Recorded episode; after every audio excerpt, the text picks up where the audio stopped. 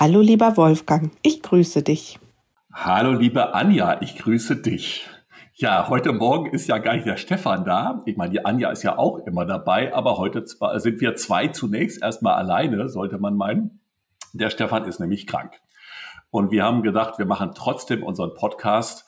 Insofern, ähm, ja, ist es heute für uns eine neue Situation. Und wir wünschen Stefan natürlich schon mal die besten Genesungswünsche von hier aus und sind gespannt, was er nachher dazu sagen wird, was wir hier so aufgenommen haben. Da hört ihr schon ein Lachen. Nein, das ist nicht der Stefan sondern ich habe mir natürlich Gäste mitgebracht, weil ganz allein ist es ja irgendwie auch doof und wahrscheinlich auch für alle anderen doof. Und zwar habe ich zwei Gäste, die ich sehr gut kenne.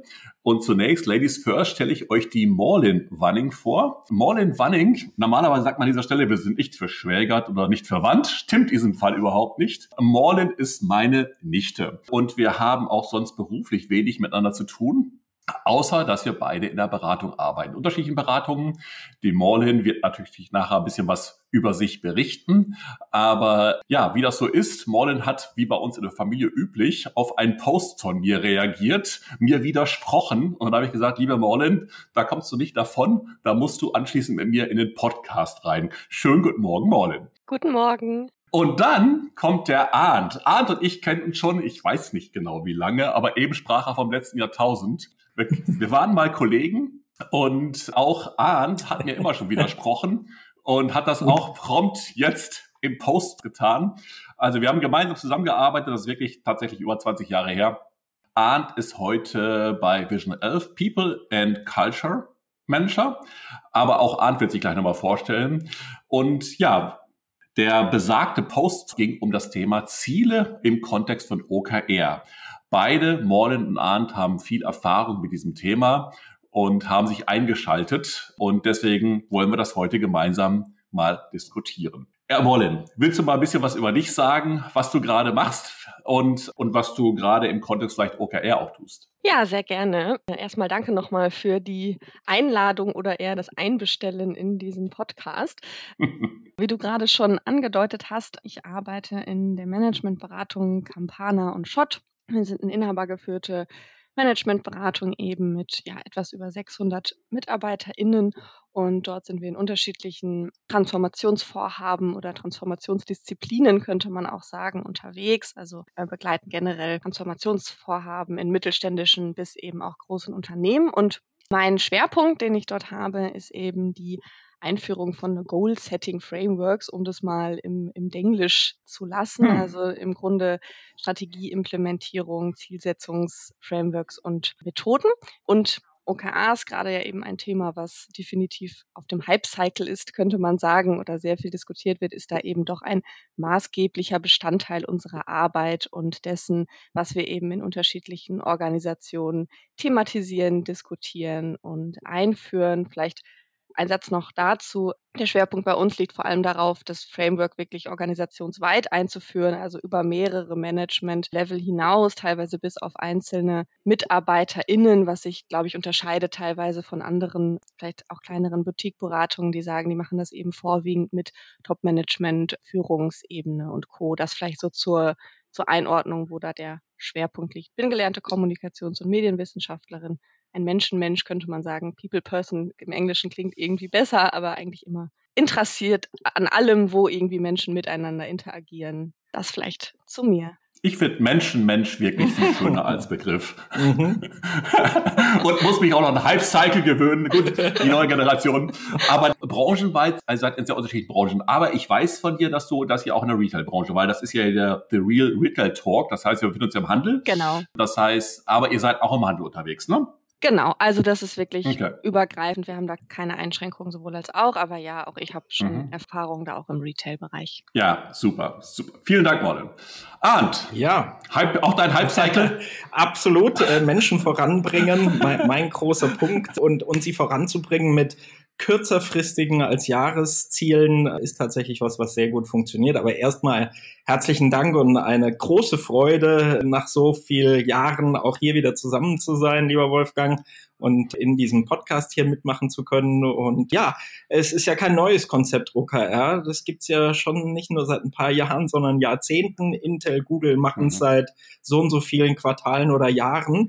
Ich durfte es tatsächlich auch schon seit 2018 mit begleiten. Erst als externer Trainer und das Spannende ist aber auch, hier intern bei Vision 11 haben wir OKR eingeführt und gemeinsam genutzt, mhm. auch über die Zeit angepasst. Transformation, wie Morlin das eben auch gesagt hat, durchaus wichtig und bin auch voll dabei, dass es auf die Mitarbeiterebene auch geht, äh, weil dort ja das meiste auch passiert, ohne jetzt jemanden auf die Füße zu treten.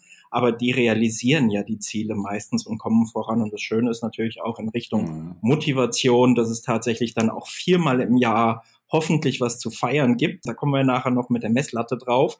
Und nicht nur einmal im Jahr oder ich lasse es so ein bisschen schleppen über ein paar Monate, Jahr langsam beginnen. Nee, es ist Quartal für Quartal. Und auch wenn viele Firmen mir sagen, weg vom Quartal, ich bin absoluter Verfechter vom Quartal und habe es eben gesehen, sowohl bei externen Kunden als auch hier intern. Das ist eine super spannende Sache, die einen wirklich voranbringt. Mhm. Ja, super spannend. Insofern, ich freue mich jetzt sehr, auf unsere Diskussion. Vor allen Dingen eben das aus nochmal aus einer anderen Beratungsperspektive, auch wo ihr es tatsächlich eben über alle Stufen hinweg machen wollen, als eben auch bei dir, Arndt, sozusagen live eben selbst eingeführt. Wollen, arbeitet ihr im Unternehmen eigentlich auch mit OKR oder führt es nur ein?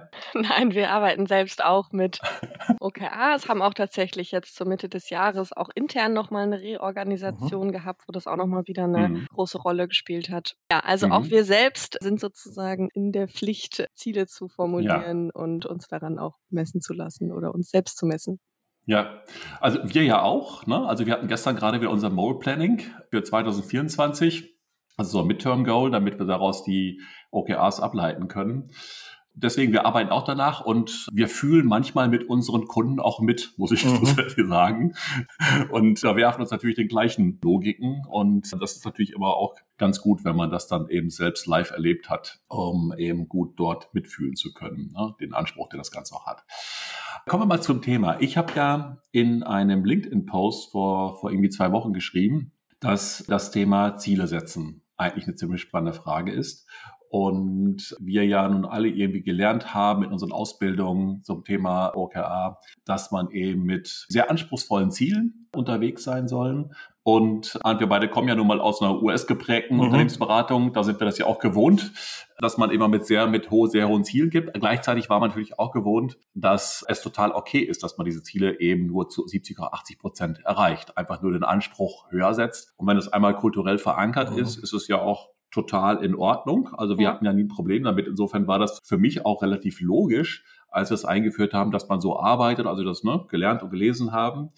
Und habe dann aber eben die Erfahrung gemacht und eben dieser besagte Kommentar in meinem LinkedIn-Post war ja, dass jemand sagte, weißt du Wolfgang, also die Retail-Branche ist so unter Druck, seit Monaten springen wir unter der Latte durch und ich hätte endlich mal Bock, auch meine Ziele wieder gut zu erreichen. Also diese wahnsinnig anspruchsvollen Ziele, die wir regelmäßig unterlaufen, das fühlt sich einfach scheiße an. Entschuldigung für den Ausdruck. Und der, genau, ich habe ihn ja zitiert, genau. Und ja, und dann fiel mir ein, ihr wisst ja, der, der zweite Part, mit dem wir uns beschäftigen, ist das Thema Führung und positive Psychologie. Und in der positiven Psychologie gibt es das Thema Accomplishment. Und für erfolgreiche Unternehmen und Performance gilt es auch darum, sozusagen, dass man den Eindruck als Mensch auch hat, seine Ziele zu erreichen, dass man was geschafft hat. Und dann habe ich das plötzlich in Frage gestellt, habe gesagt, sag mal, ist das eigentlich richtig mit diesen wahnsinnig anspruchsvollen Zielen? Oder ist es vielleicht wirklich viel besser, die Ziele runterzuschrauben? Nicht um sozusagen jetzt OKR besonders gut einzuführen, sondern um einfach eine bessere Form von ja, Motivation, Stimmung im Unternehmen zu erzeugen und auch mehr Lust vielleicht auf OKR zu machen. Das hat bei uns dazu geführt, dass wir gesagt haben, lass uns das mal hinterfragen und lass uns mal vielleicht auch sie ein bisschen runterholen und sagen, nimmt mal Ziele, die ihr gut erreichen könnt. Gerade eben am Anfang der OKR-Einführung, damit dort auch Erfolgserlebnisse entstehen. Und da bin ich mal gespannt, was eure Meinung dazu ist, weil ihr habt ja direkt darauf reagiert. Ja. Und deswegen, was meint ihr dazu?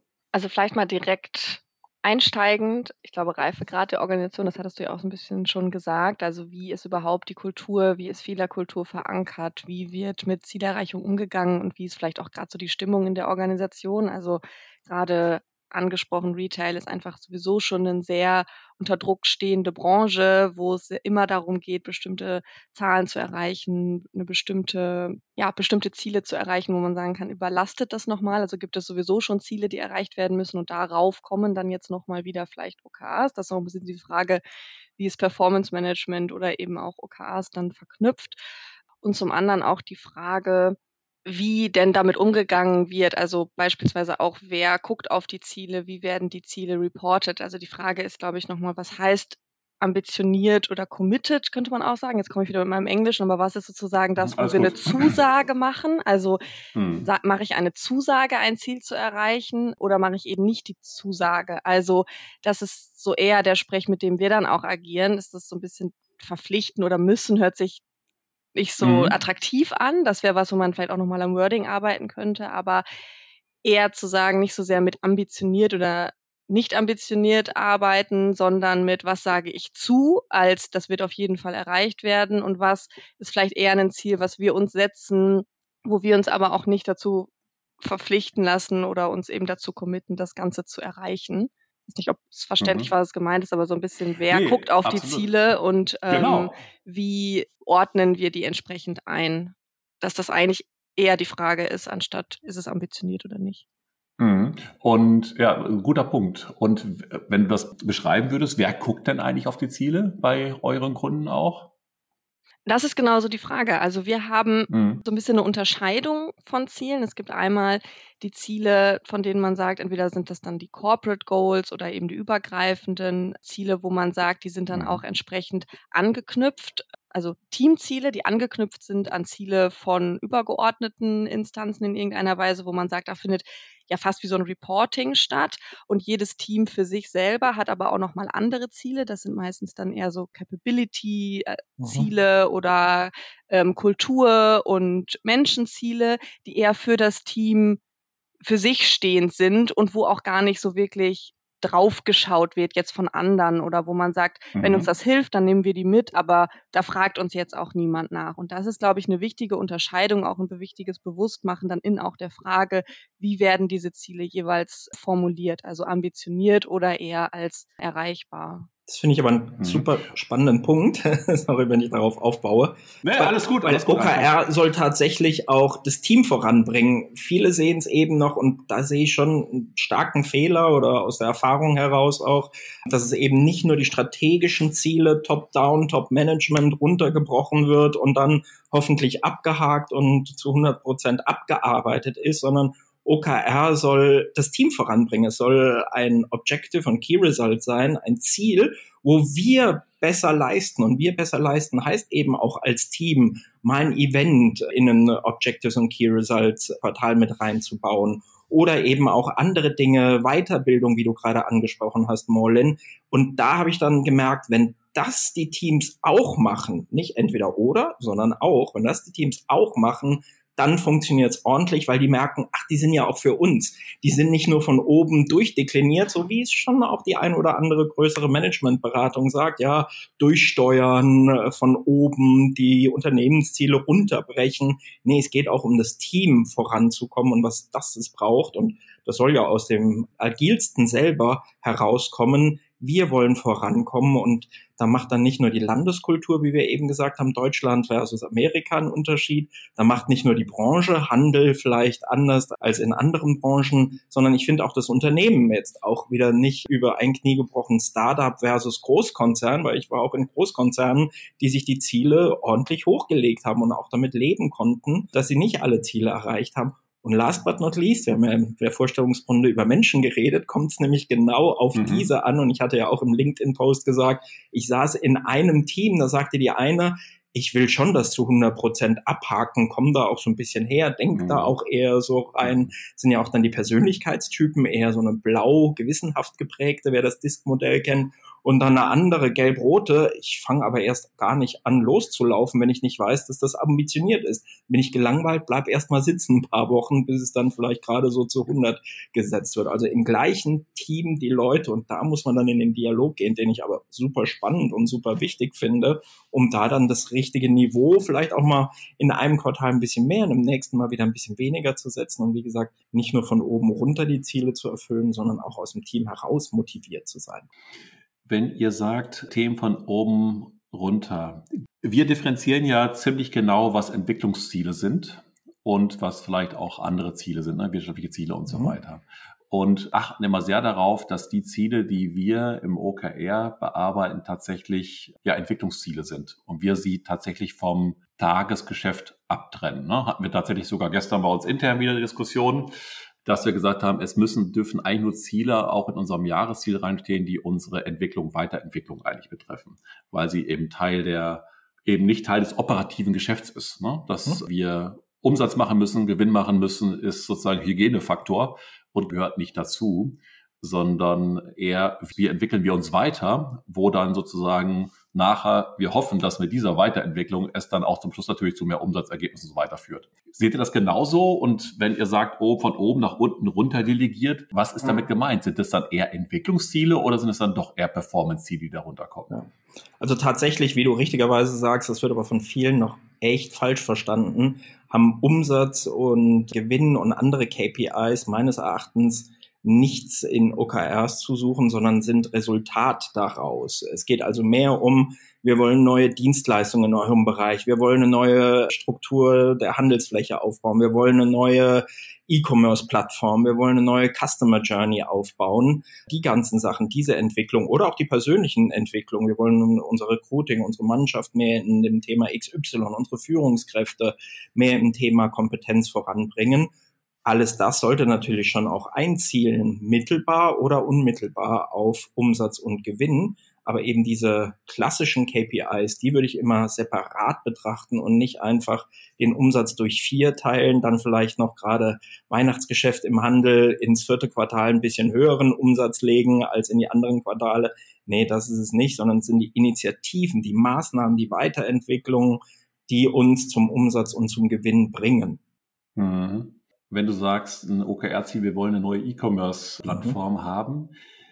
Wir würden beispielsweise an dieser Stelle eigentlich schon diskutieren, dass das auch schon fast Tagesgeschäft ist, sondern würden eher prüfen, ob es nicht eine Formulierung wird, wir wollen für eine neue E-Commerce-Plattform mehr Begeisterung bei unseren Kunden schaffen. Also dass man versucht, mhm. eben tatsächlich auf diese Kundenperspektive und dort auch Entwicklung zu gehen, als zu sagen, das Ding herzustellen. Weil was nützt dir potenziell neue ja. E-Commerce-Plattform, wenn sie nicht funktioniert und keine Ahnung, keine Begeisterung auslöst? Ne? Das ist ja auch dieses äh, Outcome versus Output, also nicht, ich habe was ja. gemacht, sondern ich habe damit was mhm. erreicht. Also in den KRs sollte natürlich dann ja. schon stehen oder auch in den Moles, wir wollen ein Feedback von 9,1 anstatt 8,2 haben äh, oder wir wollen nicht nur 1000 Besucher, sondern 10.000 Besucher drauf haben oder 3000, um die Messlatte nicht zu hoch zu setzen. Mhm. Wir haben auch genau aus dem Grund bei um diese, uns diese Formel so ein bisschen nochmal umgeschrieben. Also wir haben bei einzelnen Kunden häufig, dass wir von Anfang an so ein bisschen sagen, wie wollen wir denn die OKRs formulieren? Also so ein bisschen so ein Handwerkszeug mhm. auch mitgeben, mhm. um ja diese Outcome-Fokussierung auch zu haben. Das kann auch durchaus differenzieren, ist nie dogmatisch gemeint, sondern mhm. immer als Guideline. Also orientiert euch daran und da haben wir die besten Erfahrungen gemacht, damit mit der Zielgruppe anzufangen. Also immer zu fragen, wer ist eigentlich die Zielgruppe und wie soll sie sich sich im Endeffekt vielleicht anders verhalten, soll sie sich anders fühlen, soll sie was anderes denken und dann eben noch mit vielleicht ein, zwei Zusatzinformationen, was jetzt beispielsweise irgendwie auf Grundlage oder wenn sie wenn sie auf der E-Commerce-Plattform unterwegs ist und Co. Und vielleicht zu dem, was sind das für Ziele? Haben wir so einen, so einen Dreiklang. Ist, ich merke total dieses Denglisch, was sich irgendwie immer durchzieht, aber es gibt ja so diese drei I's, also genau, genau. Ähm, Improve, Increase und Innovate, also zu sagen, alles, wo es irgendwie darum geht, was zu verbessern, zu innovieren ja. oder eben zu erhöhen, wobei erhöhen schon wieder, glaube ich, so ein bisschen so eine Grauzone ist, um nicht in diese KPI-Gegend zu kommen.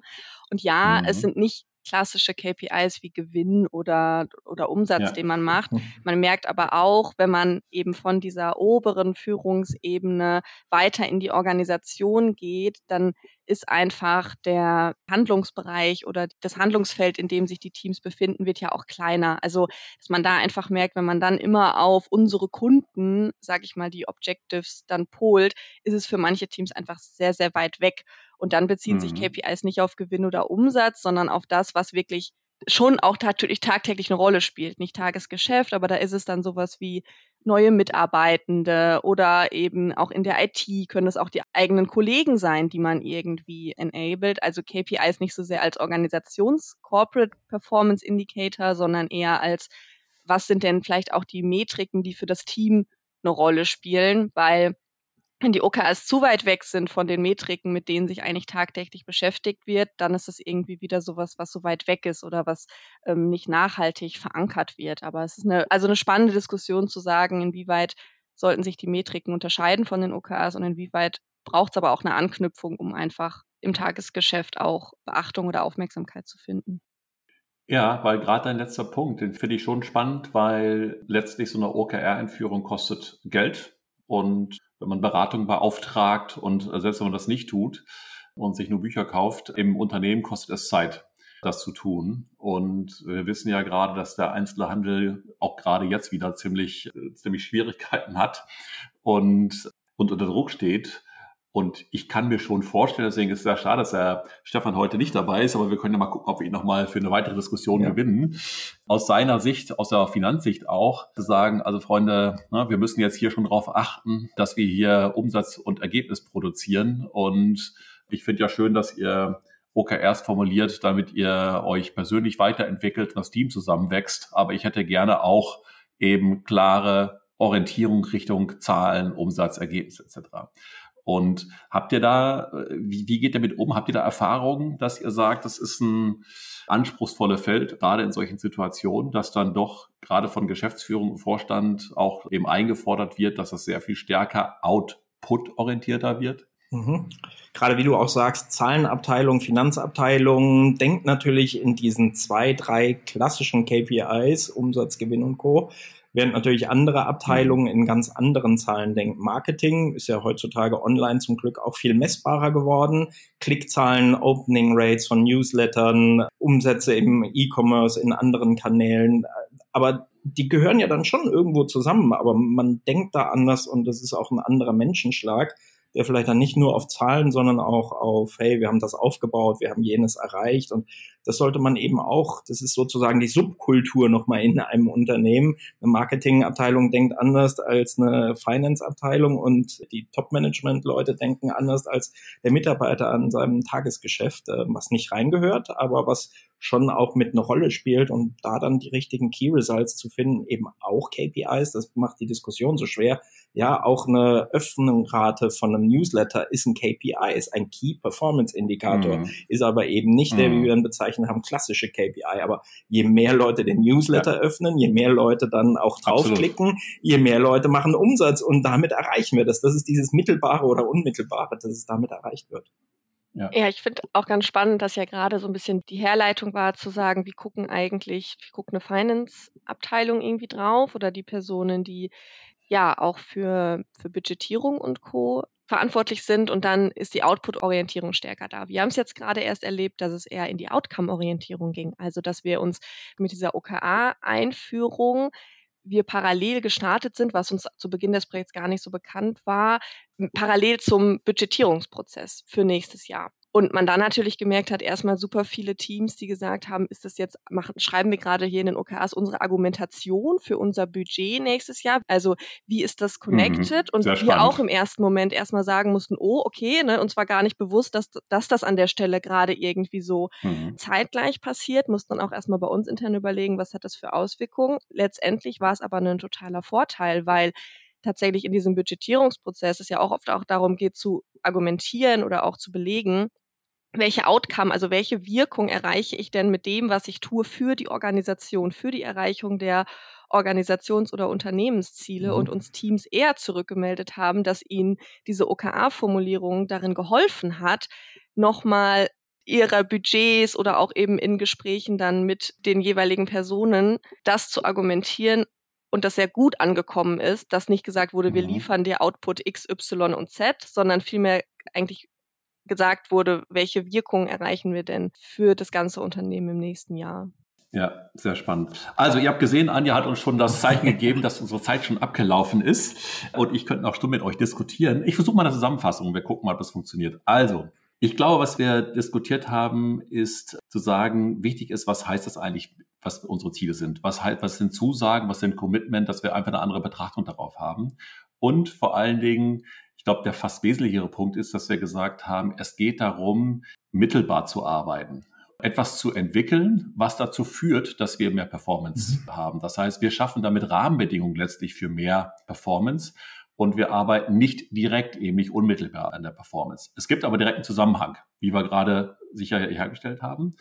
Aber dass man darauf achtet, dass man das eben nicht miteinander vermischt. Im Sinne von kein Top-Down von irgendwelchen Performance-Zielen, die sich in OKRs und 1 zu 1 wiederfinden, sondern tatsächlich, dass wir uns überlegen, was braucht die Organisation, was brauchen die Menschen eigentlich, wie die sich weiterentwickeln, um dann auf dieser Basis sozusagen davon auszugehen, da gibt es keine 1 zu 1 mhm. Beziehung, dass die Performance-Ziele auch erreicht werden können. Und dass man es durchaus als Vorteil empfinden kann, wenn das parallel ist, weil die Menschen damit auch eine gute Argumentation haben, im Sinne von, das sind die Rahmenbedingungen, die wir brauchen. Wenn wir sie erreichen, haben wir eine gute Zuversicht, dass diese Ziele auch erreicht werden können. Insofern gibt es eine Verbindung, aber eben zweigeteilt. Und dass letztlich die Menschen für sich auch entscheiden, ob sie die Ziele erreicht haben, weil ich weiß nicht, ob das eure Erfahrung auch ist. Manchmal ist es ja so, dass ich ein Ziel nicht erreicht habe, so ein Key Result nicht erreicht habe, trotzdem sage, wisst ihr was, das hat so eine Qualität, es, fühlt sich trotzdem so an, als hätten wir das super erreicht und ist es okay. Und umgekehrt, manchmal haben wir die KPIs erreicht und wissen aber, naja, so richtig weiterentwickelt haben wir uns an der Stelle nicht. Und deswegen glaube ich nochmal, diese Perspektive der Teams draufzuschauen und selbst zu entscheiden,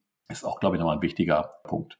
Okay, so, passt es für euch? Absolut. Wunderbar. Dann verabschiede ich mich. Bin heute Morgen absolut auf meinem Highlight-Cycle unterwegs mit euch zweien. Hat total viel Spaß gemacht, neues Wort gelernt. Und wir werden das Ganze dem Stefan mal vorspielen, gucken, was er dazu mhm. meint. Und wenn er mit uns nochmal in den Ring steigen möchte, Diskussion, dann laden wir ihn dazu herzlich ein. Von unserer Seite nochmal tolle Genesungswünsche an Stefan und euch. Herzlichen Dank, dass ihr bereit wart, heute Morgen mit uns zu diskutieren. Ganz lieben Dank. Dankeschön. Schönen Tag noch. Tschüss. Tschüss. Tschüss. Ach, übrigens.